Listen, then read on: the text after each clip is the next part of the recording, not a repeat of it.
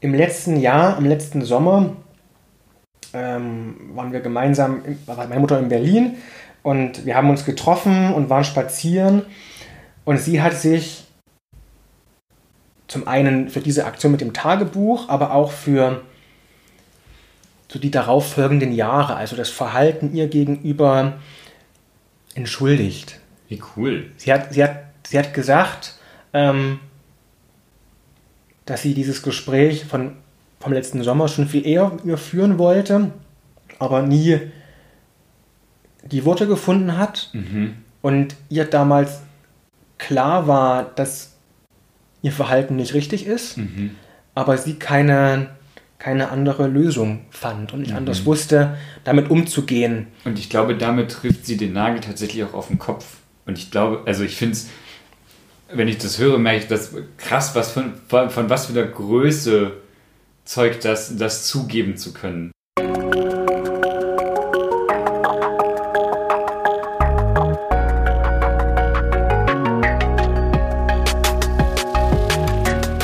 Herzlich willkommen zu einer neuen Folge von Somewhere Over the Haybale. Ich bin Fabian und porträtiere in diesem Podcast queere Menschen, die auf dem Land groß geworden sind oder im ländlichen Raum leben.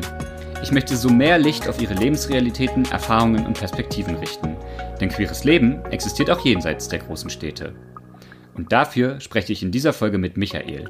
Michael ist in Plauen in Sachsen groß geworden und hat an verschiedenen Orten Support und Anschluss während seines Coming-Outs gefunden.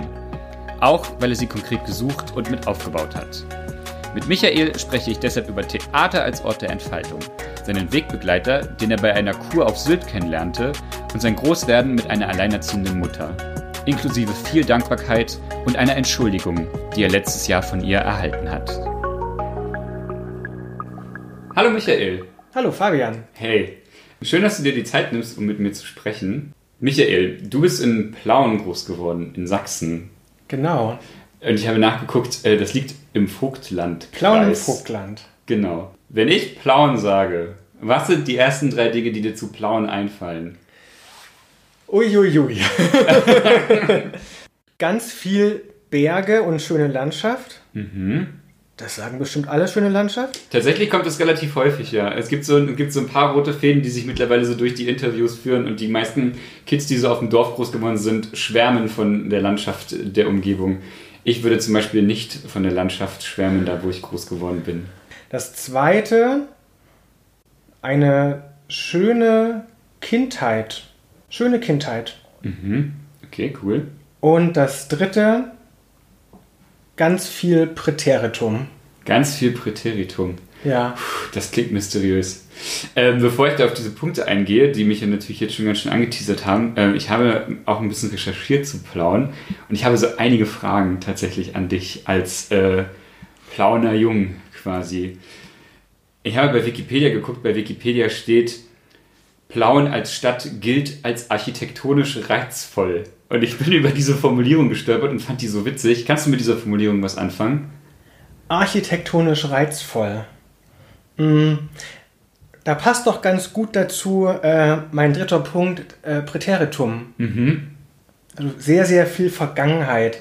Äh, Plauen war mal eine wahnsinnig reiche Industriestadt. Mhm. Und für die, für die Größe und für die heutige Einwohnerzahl ist total viel überdimensioniert. Also Mhm. das Rathaus und ähm, die alte Einkaufsstraße, das sind sehr, sehr große Stadthäuser, die Mhm. man eigentlich da gar nicht vermuten würde. Mhm.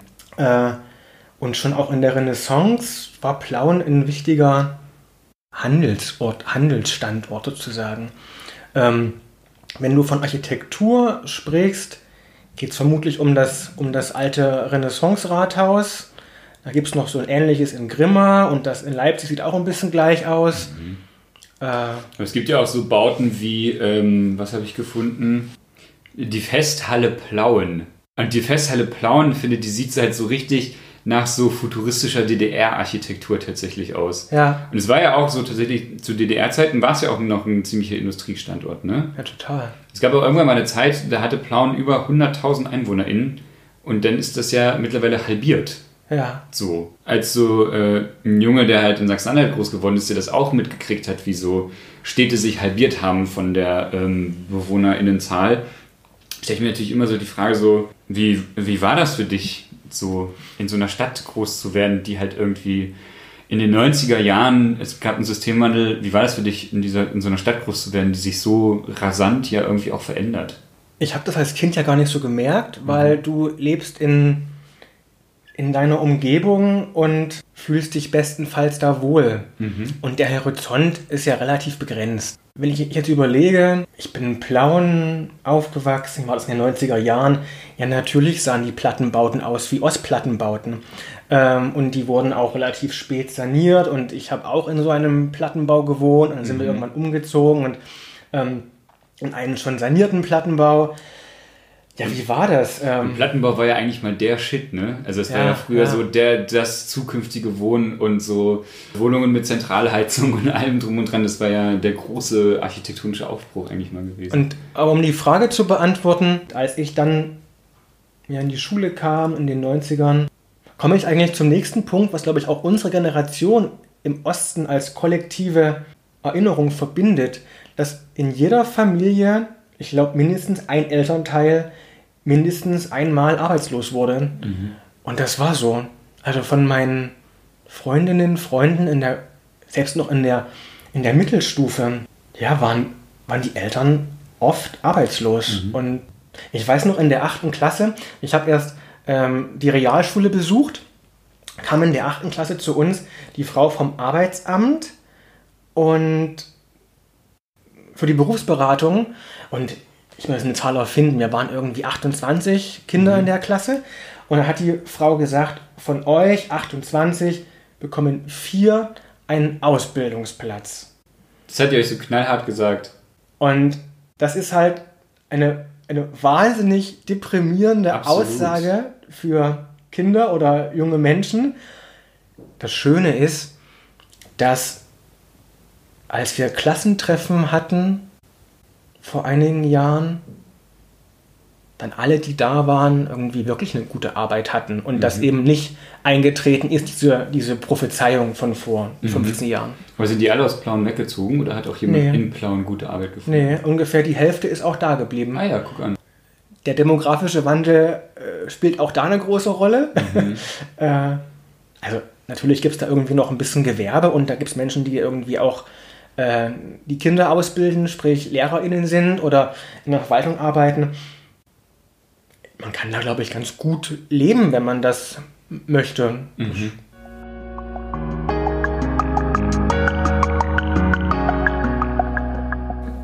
Was hat deine Kindheit so glücklich gemacht?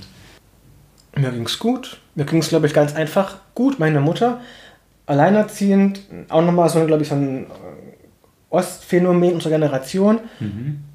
Hat immer viel gearbeitet, aber ich hatte, obwohl es uns finanziell nie so gut ging, nie Mangel gehabt. Mhm. Und was hat deine Mama beruflich gemacht? Äh, ist Krankenschwester. Also wir waren, wir waren so sechs, sieben Jungs und waren immer rumstromern. Also Plauen so als schon auch als Stadt, wo, wo es irgendwie Dinge gibt, wo man hingehen kann. Also es gab irgendwie ein Kino und es gab irgendwie eine Straßenbahn und ähm, also halt eine Stadt so. Mhm aber dennoch viel grün. Mhm. Wir sind mit dem Fahrrad gefahren. Äh, viele MitschülerInnen lebten auf den umliegenden Dörfern. Mhm. Ist man da hingefahren und war halt da und hat irgendwie ja, so Kram gemacht, so rumgestromert. Und das war völlig in Ordnung. Und das, ähm, und alle kannten sich irgendwie. Mhm. Und es war gut.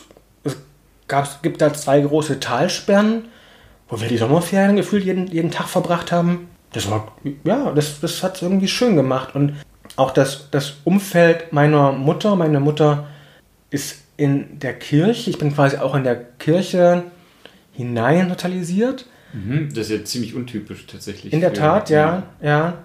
Aber Plauen liegt auch so dem deutschen Bible Belt, so ein bisschen das Erzgebirge. Mhm. Das ist ganz irre. Ja, da gibt es viele, viele Halbquartalsirre. Mhm. Ähm, aber jedenfalls dieses, dieses Umfeld so in der Kirche, da gab es eben auch so eine Kirchenjugend und ich war da ganz gern und man kannte sich halt. Und Mhm. ähm, dann war es auch wiederum aufregend. Hast du auch, äh, kurz zwischenfragen, hast du auch Konfirmationen gemacht?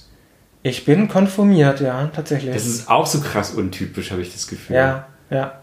Wie viel haben mit dir Konfirmationen gemacht?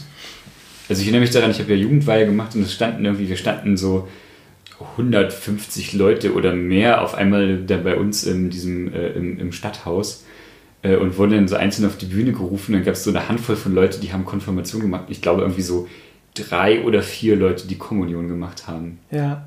Also in der besagten Festhalle in Plauen, da hat das immer, da waren immer die, die Jugendweihveranstaltungen tatsächlich. Und ich war ja dann da außen vor. In meiner Klasse hat noch ein guter Freund von mir auch Konfirmation gemacht. Also haben wir zwei. Zwei zu 28. Das ist wenig. Das ist, ja, in der Tat. Ja. Ich habe auch eine Sache gefunden, tatsächlich, die mich ähm, sehr erstaunt hat, tatsächlich, ähm, die ich allerdings sehr attraktiv fand. Und zwar habe ich herausgefunden, dass es in der Stadt Plauen mal ein Jugendparlament gab, von 2005 bis 2016. Ah, Das gibt's nicht mehr. Nee, es gibt's nicht mehr. Ich habe geguckt, es wurde 2016 aufgelöst, an, weil sich zu wenig Leute als BewerberInnen aufgestellt haben. Und aufgrund dessen wurde das leider aufgelöst. Und es hatte ja auch ein Jahresbudget und alles so von 3000 Euro und die konnten ja so die Stadtgremien beraten und eigene Sachen machen und so. Und da habe ich mir gedacht, so, das klingt so geil. Das ist halt gelebte Jugendbeteiligung und das ist ja großartig in diesen ganzen, also so, ne, wie ich das immer wahrnehme, diesen ganzen ostdeutschen Orte, denen so Struktur fehlt, wo sie so die Perspektiven fehlen für Jugendliche. Und da zu sagen, hey, wir leben Jugendbeteiligung und ihr kriegt auch noch selber Cash in die Hand und könnt damit halt auch noch Sachen machen, das ist ja großartig. Hattest du irgendwas mal mit dem Jugendparlament mal zu tun? Ja, ich war so ein bisschen beteiligt an dieser ganzen Gründung. an Wirklich? diesem ganzen Prozess sozusagen, als wir. Ähm, Ah ja, ein Schwarze getroffen. ich, ja, das ist wirklich witzig. Ähm, Leute aus, dann aus der Oberstufe hatten die Idee eben gehabt, sozusagen so ein formelles Jugendbeteiligungsgremium, Instrument zu gründen. Und ich fand das, fand das gut und ich war immer schon politisch interessiert und, und, und wollte mich da auch irgendwie einbringen. Jetzt gehört zur Wahrheit dazu, ich habe dann da nie wirklich federführend mitgemacht, aber das irgendwie so supported. Und weil ich keinen Bock hatte auf, auf, auf die Menschen, die in den Parteien und bei den Jusos und so waren, ich fand die irgendwie doof, dann kennt man sich eben auch ja, doch in so einer kleineren Stadt. Äh, gleichwohl habe ich das mit unterstützt und auch so die Wahlen organisiert bei uns am, an der Schule, in der, ich, in der ich war. Das war eine schöne Sache und das war, glaube ich, sogar das erste in ganz Sachsen, äh, was man wiederum nicht glaubt für diese doch sehr, sehr hinterweltliche, sehr abgelegene Stadt. Ich betone das deshalb so abgelegen, weil danach kommt irgendwie Bayern oder die Tschechische Tschechien, Republik ja. und im Westen kommt Thüringen, also auch ganz viel Wald. Da ist halt irgendwie wirklich nichts, da kommt auch nichts hin. Und ähm, Genau, das ist ja nicht die, äh, nicht die einzige Sache, bei der du ja irgendwie mal so mitgemischt hast. Genau, da würde ich einfach gerne gleich noch drauf äh, zu sprechen kommen. Kannst du dich daran erinnern, wie so dein inneres und äußeres Coming-out war? Ah, das war aufregend. Ich sprach von meiner Mutter, meine Mutter, die immer viel oder oft arbeiten war als Krankenschwester. Und bis ich zwölf war, lebte meine Oma äh, noch. Und im Grunde habe ich sozusagen die Nachmittage, wenn ich aus dem Hort kam, bei meiner Oma verbracht.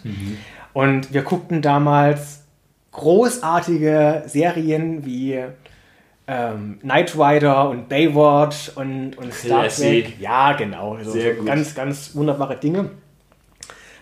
Und ich weiß noch, dass meine Oma immer gesagt hat, dass diese, diese ganzen Rettungsschwimmer alle so unnatürlich aussehen. Das sehen doch keine Männer aus. Ich jedenfalls, da war ich irgendwie acht oder so, fand das schon nett und fand die attraktiv.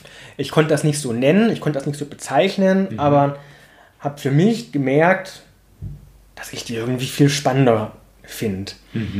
Was ich damit sagen möchte ist, ohne es bewusst artikulieren zu können, habe ich das relativ früh gefühlt. Wenn wir auf das äußere Coming Out zu sprechen kommen, gibt es eigentlich zwei spannende Schlüsselmomente. Der eine Schlüsselmoment. Da war ich 13 und, und war als war einfach ganz oft krank. Ich hatte irgendwie immer Lungenentzündung und was ist der naheliegendste Punkt? Äh, man wird zur Kur geschickt und ich hatte das große Vergnügen, zur Kur zu fahren. Ich war also vier Wochen lang auf Sylt und das war sowieso ganz aufregend, weil ich irgendwie, das war so beginnende Pubertät und ich war dann zum ersten Mal vier Wochen lang weg und vor Weihnachten und das war irgendwie ganz cool so. Ähm, und einer. Ja, auch auf Sylt. Also Sylt ist ja auch so ein, so ein exquisiter ja, Ort ja auch noch. Ja, wobei, also. Spannend. Westerland ist auch ziemlich runtergerockt. Spannend, ja. ähm, also es war, es war ganz spannend und wir hatten irgendwie auch Sturmflut gehabt und ich mag ja gerne Eisenbahn. Dann fährt man da mit dem, mit dem Zug über diesen Eisenbahndamm und das mhm. war schon für mich als Kind eigentlich großartig. ähm, so, jedenfalls ähm, war ich da zur Kur und einer unserer Betreuer, ein offen schwul lebender Mann, trat auch irgendwie so auf und hat, glaube ich, am zweiten oder dritten Tag ähm, gleich gesagt, ich bin, ich bin der und der, ähm, ich bin schwul, das heißt das und das für mich. Ähm, wenn ihr Fragen habt, ähm, stellt die Fragen gerne. Mhm. Ich finde Kommentare irgendwie doof, ähm, wir können alles bereden. So. Dieser Mann war für mich der erste schwule Mann, den ich irgendwie bewusst wahrgenommen habe mhm. und der auch zu mir sagte, so ich bin das und ich bin anders und das ist völlig in Ordnung so. Mhm. Und das fand ich beeindruckend. Mhm. Ich finde das auch total beeindruckend, weil ich das Gefühl habe, die meisten Interviews, die ich mit Leuten führe, die sagen gerade so, es hat Ewigkeiten gedauert, bis ich mal tatsächlich eine queere Person getroffen habe. Ich kannte die alle nur aus Büchern und aus dem Fernsehen. Und da bist du und triffst auf der Kur tatsächlich mal eine queere Person, ja. mit der du dich direkt austauschen kannst. Ja, ja. Das war in einer Zeit, als, als ich mir darüber noch nicht so ganz im Klaren war. Mhm. Ähm, gleichwohl das Gefühl hatte, hm, ich finde auch Jungs doch irgendwie interessanter als Mädchen. So. Mhm. Ähm, jedenfalls gab es diesen, gab's diesen Betreuer, der auch darüber hinaus einfach wirklich eine coole Person war. Mhm. So er hatte irgendwie lustige bunte Haare und äh, wenn man aus so einer grauen Stadt kommt, äh, wo viel Schnee liegt und wenn die Sonne scheint, ist das irgendwas Besonderes. Mhm. Und ich erinnere, wir sind, also von unserer Kurgruppe sind wir drei Leute, vier Leute, mit mir vier Leute, danach noch zweimal dahin gefahren nach mhm. Nordfriesland und besuchten ihn irgendwie so vier Tage oder so. Also kurunabhängig. Genau, also, genau. Okay, also, weil wir ihn irgendwie so nett und so cool fanden. Und darüber entstand eine ganz spannende Verbindung für mich. Denn das war dann sozusagen genau diese Zeit, als ich, ich will nicht sagen, meinen ersten Freund kennenlernte, aber sozusagen in meinem Leben, in Plauen, da war ich dann 14, ja, mich so ein bisschen verliebt, also so verliebt in den ersten Jungen. Er war sechs Jahre älter, und das war interessant, weil ich eben mit diesem Kurbetreuer in einem, in einem, in einem Austausch war. Mhm. Dann gab es auch schon Handys und ich hatte irgendwie auch schon so ein Handy und konnte SMS schreiben. Also er war, er war in dieser Zeit, als ich so 14, 15 war, Mentor ist ein zu starker Begriff, aber für mich ein wahnsinnig cooler Ansprechpartner, mhm. der mir der mir sagte, so wie du bist, bist du total okay. Mhm. Und es ist gut so, wie du bist. Also war das immer so, so unausgesprochen so zwischen euch oder hast du auch mal so sehr direkt mit ihm über homosexuelle Lebensrealitäten geredet? Oder gab es irgendwie auch mal so einen Moment, wo du zu ihm gegangen bist und gesagt hast, hey, ich glaube übrigens, ich bin auch homosexuell, lass mal reden?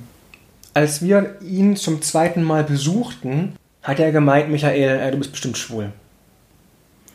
Was hat das mit dir gemacht, dass er das gesagt hat? Ich fand das dann erstmal schockierend mhm. und dachte mir, warum weißt du, warum glaubst, warum mhm. glaubst du das zu wissen? Ja. Und ich war ja dann gerade auch in dem Prozess, wo ich das auf der einen Seite ganz spannend für mich fand, mhm. aber wiederum auch, das kann ja jetzt auch nicht sein und das darf jetzt irgendwie ja auch nicht sein.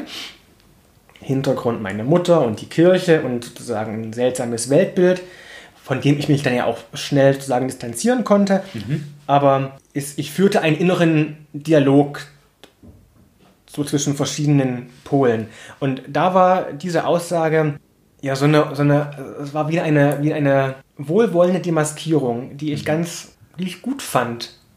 Und dann war irgendwie der Bann auch gebrochen. Das mhm. heißt, ab diesem Moment konnte, konnte ich mit ihm reden. Also er war die erste, die erste Ansprechperson, die ich hatte. Mhm. Und auch wenn uns irgendwie, ich weiß nicht, eine halbe Weltreise für mich damals gefühlt räumlich trennte, ähm, habe ich diese Trennung durch Telefon und, und Handy nie so gehabt. Meine Mutter hat das irgendwann diesen Kontakt nicht mehr befürwortet, weil, es, weil ihr das suspekt war. Mhm. Sie hat das nicht verstanden. Meine Mutter hat nicht verstanden, dass es Menschen gibt, die nicht so sind, wie sie in ihrem Weltbild sich das irgendwie vorstellt. Und hat dann darauf gedrungen, dass dieser Kontakt unterbleibt. Ähm, und das ist auch irgendwann ausgelaufen. Habt ihr heute noch Kontakt? Oder habt ihr mal wieder Kontakt? Also ich meine, mittlerweile bist du ja acht. Also ja. Ich habe seine Handynummer und er hat meine Handynummer. Und äh, als ich noch bei Facebook war und mit äh, ganz vielen Menschen diese wahnsinnig innige Freundschaft teilte, habe ich, äh, waren wir irgendwie auch über Facebook verbunden. Ich werde vielleicht genau diesen Podcast äh, als Anlass nehmen, äh, ihm die mal zu schicken. Das ist ja, das finde ich einen schönen Anlass natürlich. Ich habe gerade zwei Gedanken im Kopf. Mein erster Gedanke war, es gab bei mir tatsächlich im Ort auch so einen Moment. Ich habe mich ähm, doch schon recht lange beim Jugendrotkreuz vor Ort engagiert und ich weiß noch, äh, die eine Person, die, das Jugend, die diese Jugendgruppe geleitet hat, die hat irgendwann mal zu mir gesagt, und Fabian, wann kommt dein Coming Out? Ich war so schockiert und ich war so sauer auf die Person. Ich weiß es noch, ich war richtig, richtig, richtig schockiert. Und eigentlich denke dann im Nachhinein habe ich erst realisiert, so wie cool, also vielleicht war jetzt auch nicht die beste Formulierung, das so zu machen, aber ähm, merke jetzt im Nachhinein schon, dass da auch sehr viel Wohlwollen und Support irgendwie auch drin war, der sich vielleicht einfach nicht so richtig artikuliert hat in dem Moment. Ähm, also ja, ich kann diese, kann diese Situation auf jeden Fall sehr gut nachvollziehen. Und ich habe mich gefragt, kannst du eigentlich auch queere Orte vor Ort in Plauen? Weil das klingt ja irgendwie alles so, du fährst nach Sylt, du fährst nach Schleswig-Holstein, äh, Handy, Telefon, alles ähm, schon nah, aber irgendwie auch so weit weg. Kanntest du auch queere Leute vor Ort? Und da war auch diese Person wieder, also Entschuldigung, nein, ich kannte keine queeren Menschen vor Ort, ähm, bis ich eben dann sozusagen meinen ähm, ersten Freund irgendwie kennenlernte. Mhm. Wie hast du den kennengelernt? ähm, in der Kirche. Also Wirklich? in dieser Gemeinde meiner Mutter. Das war ganz, das war ganz nett und wiederum auch verbunden dann in gewisser Weise mit meinem äußeren Coming Out, weil meine Mutter was ganz Doofes gemacht hat. Ähm, also da war ich dann, ich wurde fast 15, also 14, 15 und es war für mich nicht nicht das naheliegendste mit meiner Mutter, die ich damals als sehr, sehr komisch empfand, wie vermutlich alle Menschen in der Pubertät ihre Eltern als komisch empfinden, mit ihr über mein Inneres zu sprechen. Mhm. Und ich war auch irgendwie so ein, ich war auch so ein bisschen so ein Rowdy-Jugendlicher. Ich habe nichts Schlimmes, Was heißt das? Ich habe nichts Schlimmes gemacht, aber natürlich haben wir irgendwie mit diesen Jungs, die ich auch vorhin schon mal nannte, dann sind wir halt zu Dorffesten gefahren und Klassi. haben da irgendwie, na, haben wir irgendwie getrunken ja, und ja. auch vielleicht mal ja. ein Bier zu viel getrunken und, und dann ähm, auf dem Flauner Spitzenfest etwa? vielleicht auch da, ja. und dann hat irgendwie, weil es halt schon um drei war und wir noch keine 16, dann irgendwie die Polizei uns nach Hause gebracht, weil wir auch wirklich ziemlich betrunken waren. Solche Sachen. Also überhaupt nichts Schlimmes, aber ich glaube, für Menschen. Klingt nach einer ziemlich guten Jugend, muss ich sagen. Ja, ich fand das auch nicht, auch nicht gut so. Ähm, aber wiederum für meine Mutter und ich glaube auch für sehr viele andere Eltern, die nun in der DDR sozialisiert wurden, wo Ordnung was ganz Wichtiges war und wo es auch darum ging, nach außen ein Bild abzugeben, was stimmig sein mhm. muss. Also, also der Begriff des Ordnung halten ähm, sagt ganz viel aus, sozusagen über das Koordinatensystem auch so einer ähm, protestantisch geprägten Frau mhm. oder Menschen, also wo Pflicht und Ordnung was sehr Wichtiges sind, haben genau diese Dinge, weil ich hatte irgendwie keinen Bock auf Pflicht und auf so viel Ordnung, ähm, das stieß auf Konflikte, mhm. klar. Weil ich sagen wollte, Bogen zurück, ähm, meine Mutter hat einfach sozusagen ähm, den größten Sakrileg begangen und zwar hat sie mein Tagebuch gelesen. Nein, wirklich? Ähm, uh, uh, uh. Und hast du es mit, hast, hast du es, okay, deine Mutter hat dein Tagebuch gelesen. Hast du das mitbekommen oder hat sie dich darauf angesprochen? Sie hat mich dann darauf angesprochen und zur Rede gestellt. Ähm, weiß ich nicht, irgendwie, sie hat, sich, sie, hat sich, sie hat sich Sorgen gemacht um mich. Mhm. Ähm, es ist auch nachvollziehbar. Mhm. Wiederum finde ich aus der heutigen Sicht, aber auch damals, reden ist besser als ähm, nicht reden und einfach Fakten zu schaffen. Ich finde das total schön, weil im letzten Jahr, im letzten Sommer, ähm, waren wir gemeinsam, war meine Mutter in Berlin und wir haben uns getroffen und waren spazieren und sie hat sich zum einen für diese Aktion mit dem Tagebuch, aber auch für so die darauffolgenden Jahre, also das Verhalten ihr gegenüber entschuldigt. Wie cool. Sie hat, sie hat, sie hat gesagt, ähm, dass sie dieses Gespräch von, vom letzten Sommer schon viel eher mit mir führen wollte, aber nie die Worte gefunden hat. Mhm. Und ihr damals klar war, dass ihr Verhalten nicht richtig ist, mhm. aber sie keine, keine andere Lösung fand und nicht mhm. anders wusste, damit umzugehen. Und ich glaube, damit trifft sie den Nagel tatsächlich auch auf den Kopf. Und ich glaube, also ich finde es, wenn ich das höre, merke ich, das krass, was von, von, von was für einer Größe zeugt das, das zugeben zu können. So, ne? Weil ich glaube, das geht ja. vielen Eltern so, dass die einfach nicht wissen, wie sie damit umgehen sollen oder sollten so hat sie ja schon eine ganze Menge getan. Ja. Aber auch so dieses Verständnis von, ich möchte gerne wissen, was, im, was bei mir, was in meinem Kind vorgeht. So, ne? Und ich ähm, schaffe es einfach auch nicht, da Worte zu, für zu finden. Ich hatte, in einem anderen Interview hatte ich das auch schon mal gesagt, meine Familie findet da auch gerade erst Worte, was irgendwie mit meinem Coming Out und Partnerschaft und alles so zu tun hat. So, ne? Und dafür Worte zu finden. Und dann finde ich das einen unglaublich krassen Akt, wenn sie sich dafür entschuldigt und genau den Nagel auf den Kopf trifft. Und ich mir sofort, also ich persönlich mir gerade sofort denke, ja, so ist es. Gut, dass du es so glasklar benennen kannst. Das ist total wichtig. Ja, also für sie und ich fand das, ich fand das ganz warm und wirklich groß. Ähm, mhm.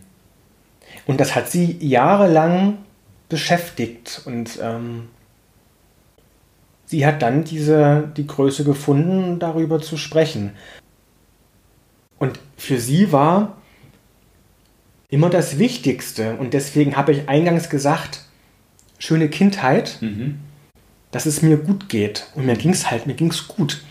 Und so alleinerziehende Mutter in den 90er Jahren. Das ist tough. Das ist schon, das ist schon krass. Mhm.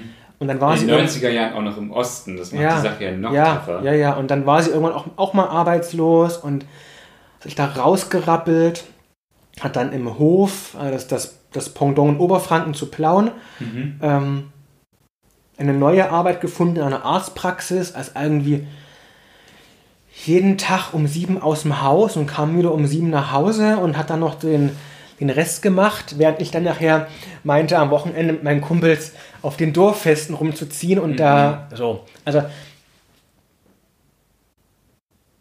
Deswegen meiner Mutter auch nochmal an dieser Stelle ein großes Dankeschön, ähm, für dass du damals da warst und was du gemacht hast.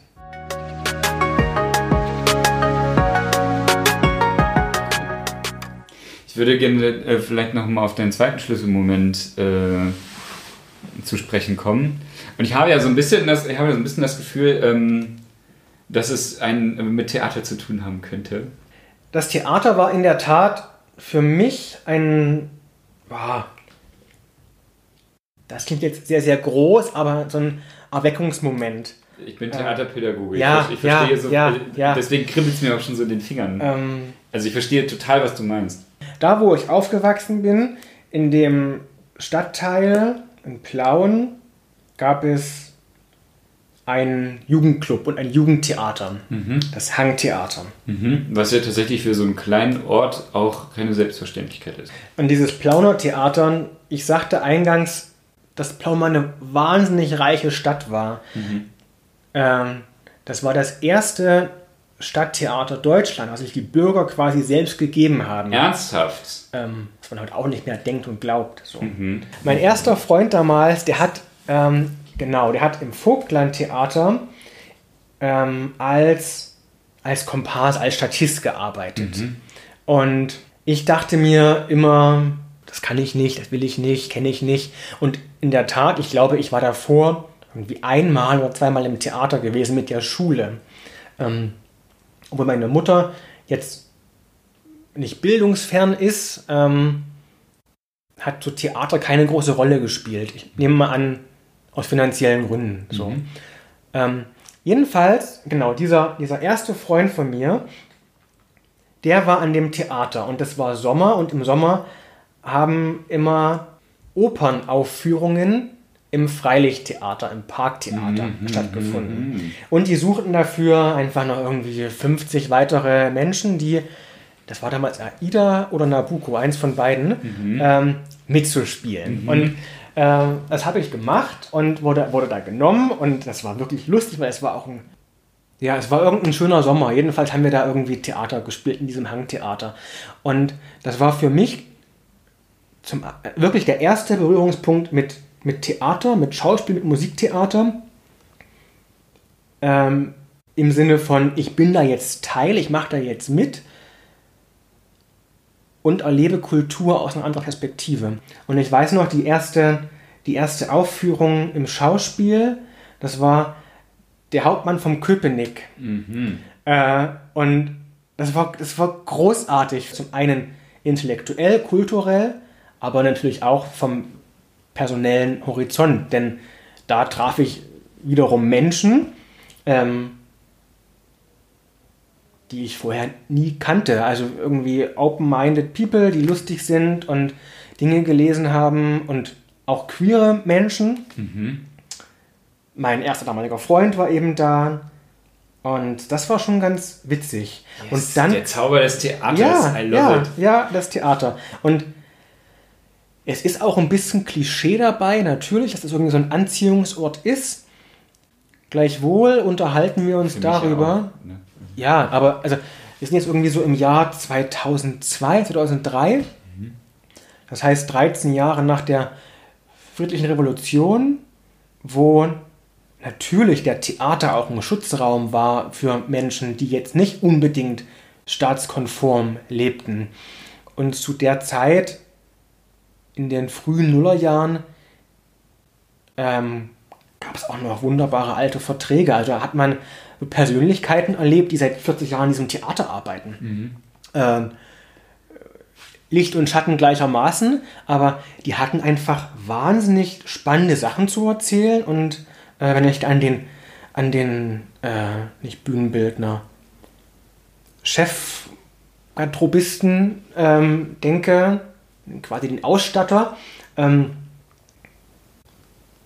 großartiger Mensch, so, hat einfach spannende Sachen. Und auch, auch schwul, ein schwuler Mann, der mit seinem Mann dann auch begann, tatsächlich offen zu leben, so in der Zeit damals. Und jetzt haben wir über das Hangtheater gar nicht gesprochen. Ich will noch das Hangtheater loben, weil ich es ganz wunderbar finde, dass es genau diese Institutionen gibt in, in diesen und damals noch echt runtergerockten Plattenbaugebieten.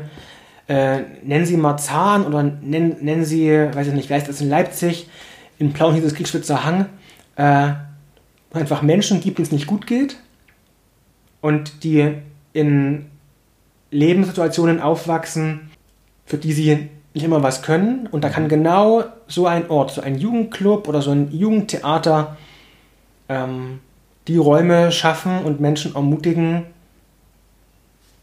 zu fühlen, zu leben, zu denken und Ihnen eine Stimme zu geben. genau. So. Bessere Werbung hätte ich für meine Profession gar nicht machen können. genau, also. Aber du merkst, da ganz viel Herzblut da drin. Absolut, ich, ja. Ähm, ich glaube, Theater geht auch nur so richtig mit Herzblut. Das ist, also ich spiele heute leider ja selbst nicht mehr, aber.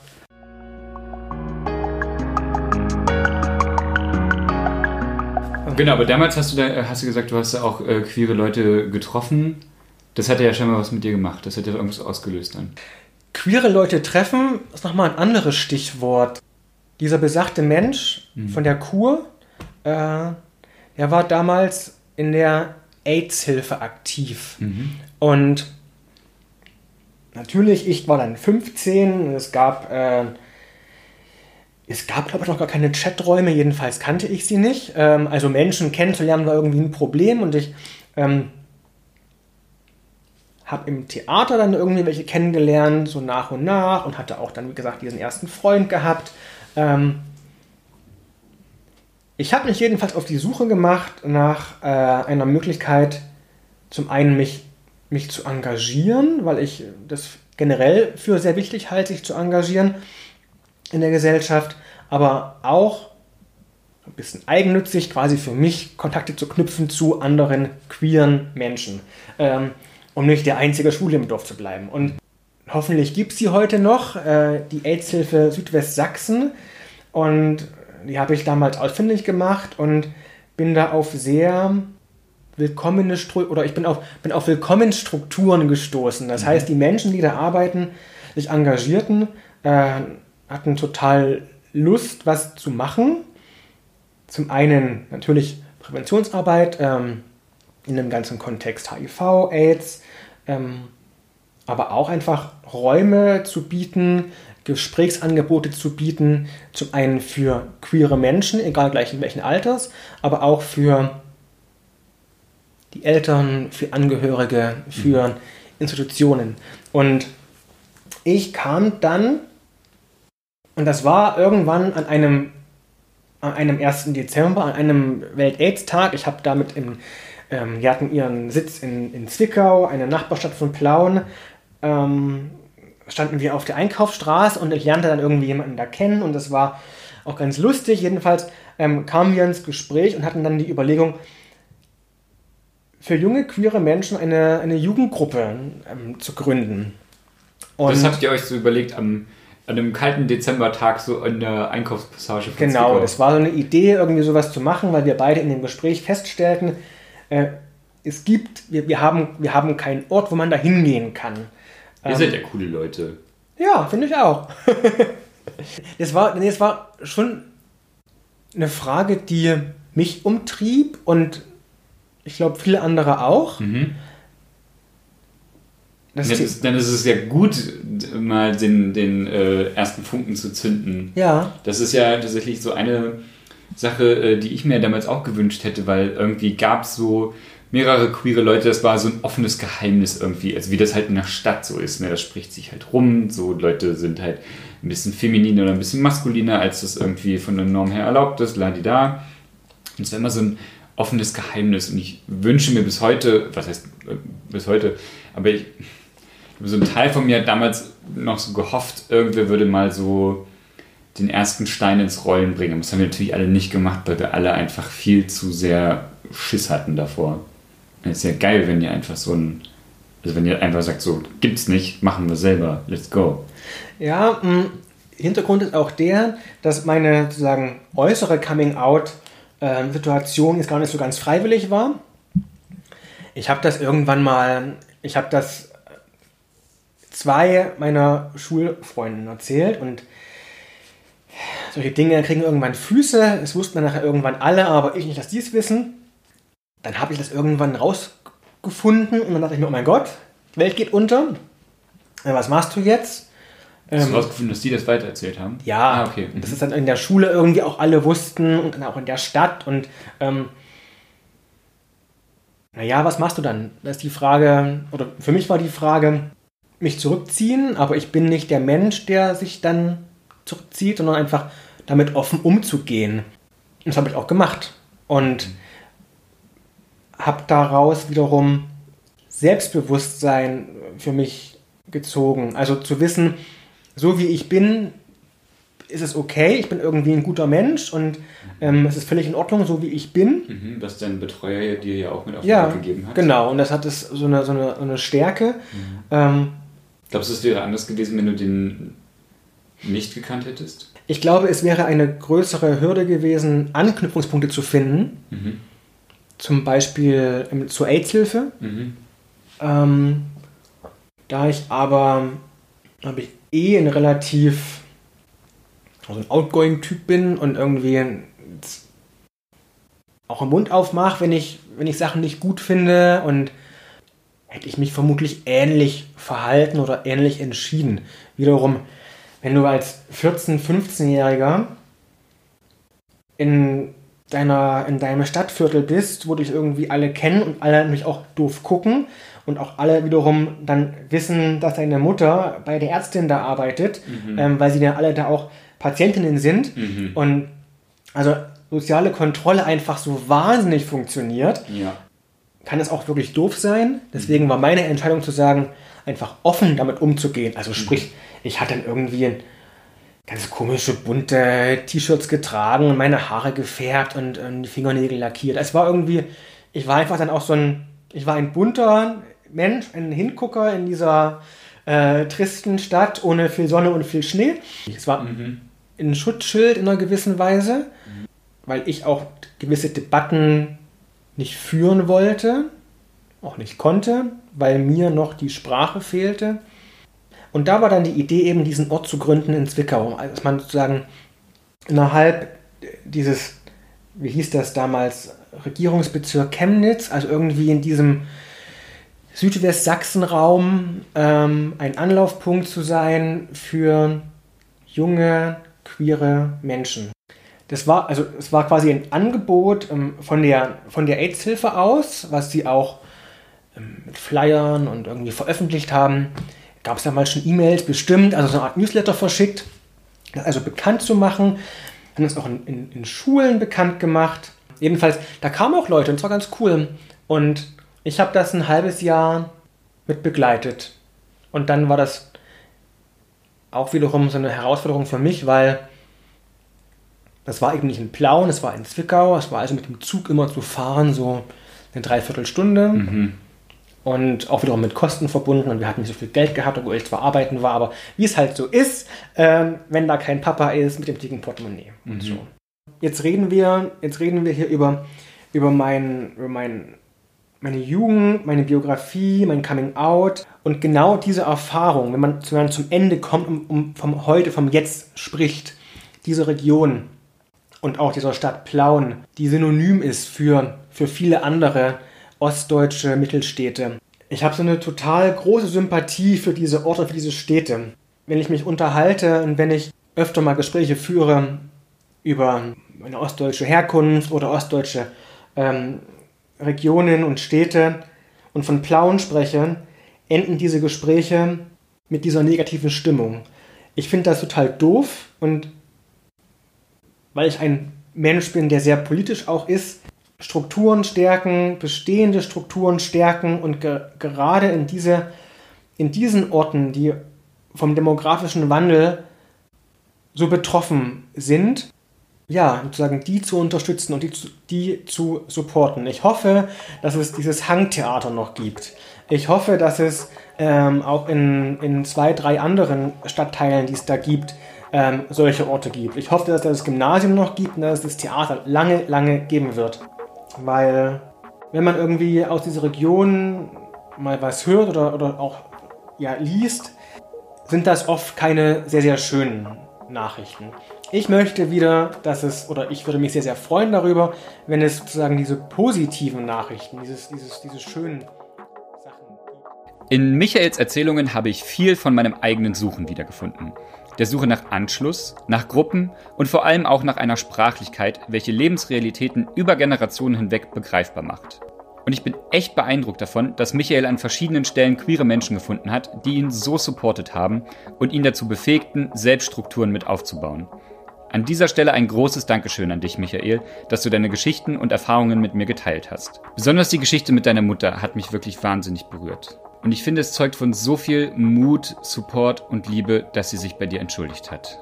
Strukturarbeit in ländlichen Regionen, wie Michael es gesagt hat, ist unfassbar wichtig. Denn nur so können nicht nur Sichtbarkeiten, sondern auch Sicherheiten geschaffen werden. Das kann eine eigene Jugendgruppe sein, aber auch sich als Ansprechperson kenntlich zu machen, Flyer auszulegen, sich in Gesprächen aktiv gegen Diskriminierung zu positionieren und Räume queerfreundlich zu gestalten, ist unfassbar wichtig. Das war Somewhere Over the Hay Bale. Ihr findet mich auf Facebook und Instagram, Spotify, Deezer und Apple Podcasts. Ich freue mich über eure Fragen und auf euer Feedback. Und wenn ihr merkt, hey Fabian, meine Story ist voll was für deinen Podcast, dann schreibt mir gern. Wirklich.